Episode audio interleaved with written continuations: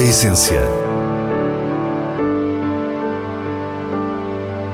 Vinhos.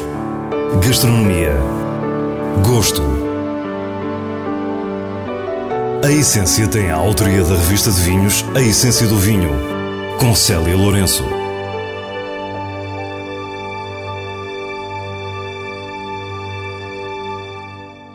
Boa noite. Hoje viajamos por locais menos óbvios que revelam segredos bem guardados. Primeiro descobrimos o medieval de Orém, o vinho dos monges de Cister, que resiste há 800 anos. Depois vamos para norte e bem próximo de Penafiel, deixamos-nos encantar pela aldeia de Quintandona e pelo original wine bar Casa da Viúva. Para o final, tempo ainda para as habituais sugestões da revista de vinhos. Fique para o que é realmente essencial. A primeira vez que olhamos para o medieval de Orém, um vinho palhete que ao longo da sua história de 800 anos tem enfrentado sucessivas ameaças de desaparecimento. Uma pequeníssima região portuguesa, desconhecida da maioria, continua a produzir respeitando as técnicas dos monges de Cister que chegaram à região no início da nacionalidade.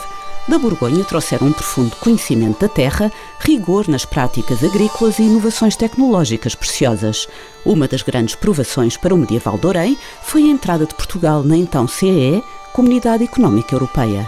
Conheço o medieval desde sempre, todos os anos o fazíamos, portanto era o vinho normal que se produzia cá, era o medieval de Orém mas nos anos 90 ficou ilegal devido à entrada da União Europeia e sentimos-nos forçados a alterar o método de produção ou a legalizar o vinho. Optámos por eh, fazer a legalização do vinho e, portanto, eu estive por dentro, criámos, fui fundador também da Associação da Vitiorém, juntamente com vários produtores aqui da região e das pessoas que tinham alguma capacidade de exercer eh, influência sobre o poder político, de forma a legalizarmos, a podermos continuar a produzir o nosso vinho conforme se produzia já eh, portanto, há, há centenas de anos. Luís Souza é um dos poucos produtores do vinho medieval de Orém.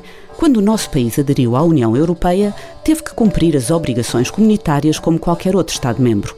E a legislação europeia proíbe a mistura de vinhos brancos e tintos. Exceção acontecia já na região de Champagne, com o Champagne Rosé, que resulta precisamente da mistura dos dois tipos de vinho. E também a região de Orém, dentro da região de Lisboa, conseguiu em 2005 ver reconhecida a história e cultura deste palhete especial. Hoje em dia, as vinhas mais velhas mantêm ainda o charme de outros tempos.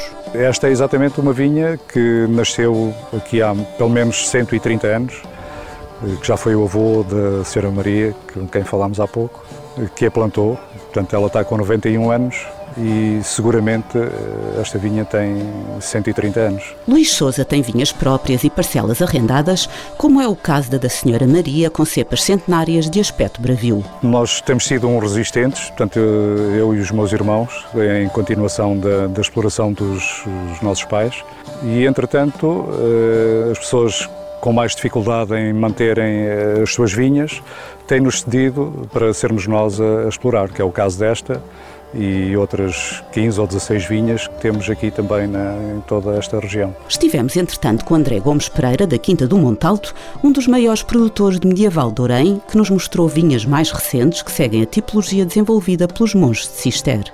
Esta vinha, uh, nós utilizamos exclusivamente para a produção do vinho medieval de Arém, uh, é uma vinha com as características uh, da época medieval, ou seja, é uma vinha com uma densidade muito grande, com um tipo de poda específico em taça, eh, não tem aramação, eh, não passam tratores no meio eh, e estão plantadas duas castas, as duas castas autorizadas para a região, que é o Fernão Pires na casta branca e a Trincadeira na casta tinto. As, as vinhas medievais também teriam e têm muitas vezes árvores de fruto no meio, as oliveiras, os marmoleiros, as pareiras, por aí fora.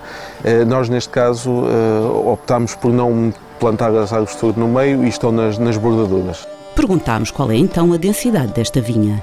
Esta vinha tem quase 8 mil plantas por hectare, que está muito acima dos normais 3 mil, 4 mil eh, no máximo eh, plantas por hectare, portanto é, é, é mais do dobro. Eh, e Este aumento da densidade não significa que ela vá produzir mais, eh, cada cepa vai produzir menos cachos, mas com maior concentração e maior qualidade. Na adega aplica-se a receita antiga, 80% de uva branca Fernão Pires e 20% de trincadeira à uva tinta usada desde sempre. O mosto branco é colocado em barricas, enchendo 80% da sua capacidade, onde fermenta espontaneamente. Nessa altura, vindima-se a trincadeira, cuja fermentação se inicia em dornas de madeira, agora de plástico. Passados 4 a 10 dias, o vinho tinto é misturado com o branco, atestando as barricas, para um final de fermentação conjunto. Em janeiro, o vinho é retirado da barrica e é engarrafado. Temos uma, uma, uma adega onde uh, produzimos especificamente o medieval de Orém, a, a, a, adega mais arcaica, mais, mais básica que temos, uh, e temos outra uh, onde produzimos os outros tipos de vinhos. Conseguimos ter duas instalações diferentes para, para dois propósitos diferentes. Esta adega da Quinta do Monte Alto não é muito diferente das outras da região. A de Luís Souza, por exemplo, mais parece uma garagem, mas em comum, Luís e André têm muito mais. Trabalhamos as vinhas eh, em modo produção biológico, fazemos os vinhos de baixa intervenção, nós somos pioneiros da agricultura biológica em Portugal, portanto temos 25 anos de certificação bio. Eh, nós temos solos eh, argilocalcários, eh, com, são, são solos pobres, delgados, com muita pedra, muito calcário mesmo. Não mobilizamos o, o sol, temos sempre um, um coberto vegetal espontâneo, muitas gramíneas, algumas leguminosas. Temos durante o inverno ovelhas que andam a, a pastar livremente no meio da vinha. Tudo isto faz o medieval de Orém. Apenas 8.237 garrafas foram certificadas no total dos últimos quatro anos. Mas o prazer que este vinho de cor aberta e estilo alegre verdadeiramente oferece e o potencial que possui são manifestamente superiores.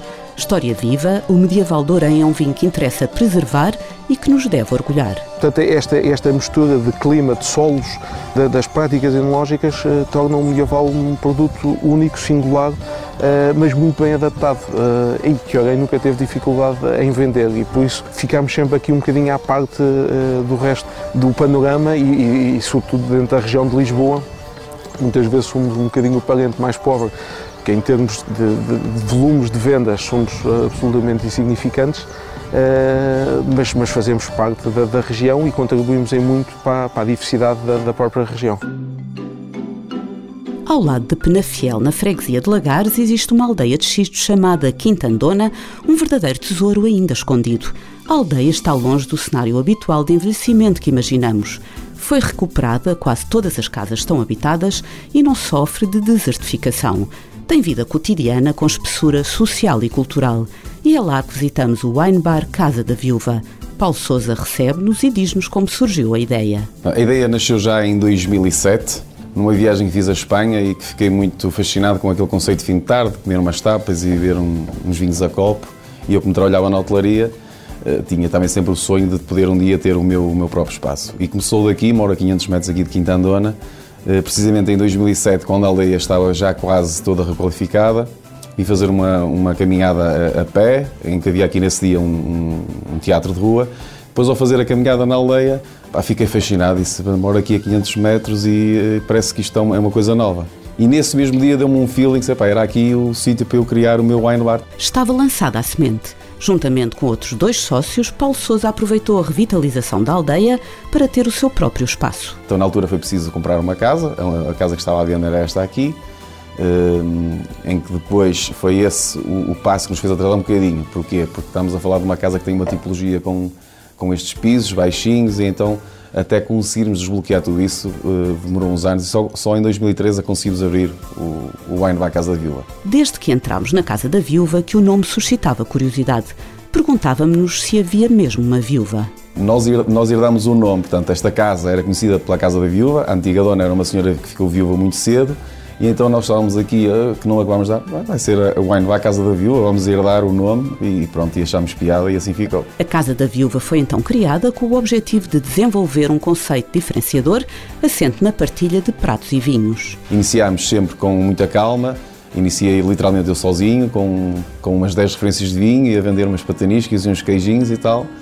Só que isto começou a ter uma aceitação muito rápida, porque depois a própria aldeia também é muito bonita e ficou aqui muito atrativo. E tivemos que sempre acelerar, foi, foi, o processo foi muito rápido e passado três anos já tínhamos já tive que fazer uma intervenção, fazer mais um espaço no exterior, uma cozinha maior, Portanto, até ao ponto de hoje somos oito, oito funcionários, a tempo inteiro. O espaço encanta pela rusticidade genuína onde nos sentimos bem. A casa segue a arquitetura que domina a aldeia, com lousa e xisto, uma outra particularidade deste local, já que o predomínio da região pertence ao granito. No total, com as ampliações e a esplanada generosa, a Casa da Viúva tem capacidade para 110 pessoas.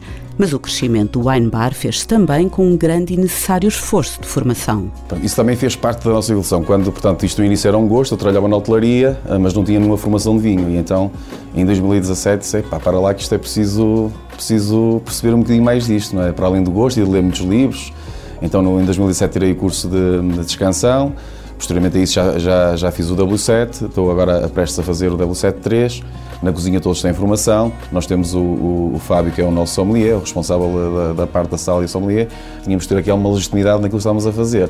E se no início a carta de vinhos se resumia a 10 referências, hoje ultrapassa as duas centenas. Em relação aos vinhos, pronto, nós, é óbvio que nós estamos sempre atentos ao mercado, temos sempre muita preocupação em provar cada vez mais agora o pequeno produtor, onde, onde, onde a gente consiga chegar a um produto diferenciador eh, porque temos respeito por todos os produtos, mas nós estando no conceito do wine bar e cada vez mais temos essa procura direcionada, estamos, estamos sempre aqui atentos àquilo que está a surgir de novo e pequenos produtores para conseguirmos sempre ter aquela, aquela situação da novidade. A carta viaja pela grande maioria das regiões portuguesas, estando já preparada uma seleção de vinhos estrangeiros para que a oferta seja ainda mais diversificada. Temos uma carta eclética com vários, com vários preços e que seja possível toda a gente que aqui venha beber, beber vinho à refeição, que é isso que nós queremos. Claro que num wine bar o vinho a copo é fundamental e a Casa da Viúva não é exceção. Perguntámos se podemos beber um copo de vinho de qualquer referência da carta. Não, não temos todos a copo. Salvaguardamos aquelas marcas mais Uh, portanto, mais emblemáticas, mas normalmente nós temos os vinhos a copo na, naqueles vinhos que vão até 30 euros. A partir daí, salvo raras exceções, porque depois pronto, estamos a falar já num, num vinhos com uma certa complexidade, porque mesmo com o sistema de vácuo, passando 5, 6 dias, depois já perdem a, a, a, qualidade. A Casa da Viúva, na aldeia de Quintandona, vale bem uma visita. A abordagem gastronómica é tradicional, os vinhos aliciantes e o ambiente convidativo a um par de horas muito bem passado. O sucesso tem sido tanto que não devemos arriscar a viagem sem marcação. Os clientes esses são diversos, como nos explica Paulo Souza na despedida. Cada vez mais temos o, o wine lover, a pessoa que gosta de vinho e que nos procura porque porque sabe que nós temos também um, um, um, trabalho direcionado e isso é muito gratificante para nós. Cada vez mais temos uma, temos uma procura direcionada. É óbvio que também vem muita gente de curiosidade do conceito, muita gente que só gosta de vinho e muita gente que visita a aldeia e que quer visitar a aldeia acaba por vir fazer aqui a sua refeição. Agora, o diretor da revista de vinhos, Nuno Pires, fala-nos das suas escolhas com os selos altamente recomendado e boa compra da revista. Louca 2019 é um vinho branco produzido no Alentejo pela adega Monte Branco, a partir das castas Rabigato, Verdelho, Arinto, Galego Dourado e Esganacão. Um verdadeiro hino à elegância e ao bom gosto, impressiona pela profundidade de aromas e boca francamente mineral, num citrino limpo e muito fresco, um vinho distinto altamente recomendado. A adega cooperativa Ponta Barca Alvarinho Reserva 2021 é produzida na região dos vinhos verdes e revela-se um branco muito aromático e frutado, com acidez equilibrada, leveza no volume e final certeiro. Um vinho de consenso, aprumado e versátil. Tem o selo de boa compra da revista de vinhos. E assim nos despedimos. Para a semana, à mesma hora, teremos mais vinhos e muitas histórias contadas por quem os faz. Tenha uma boa noite.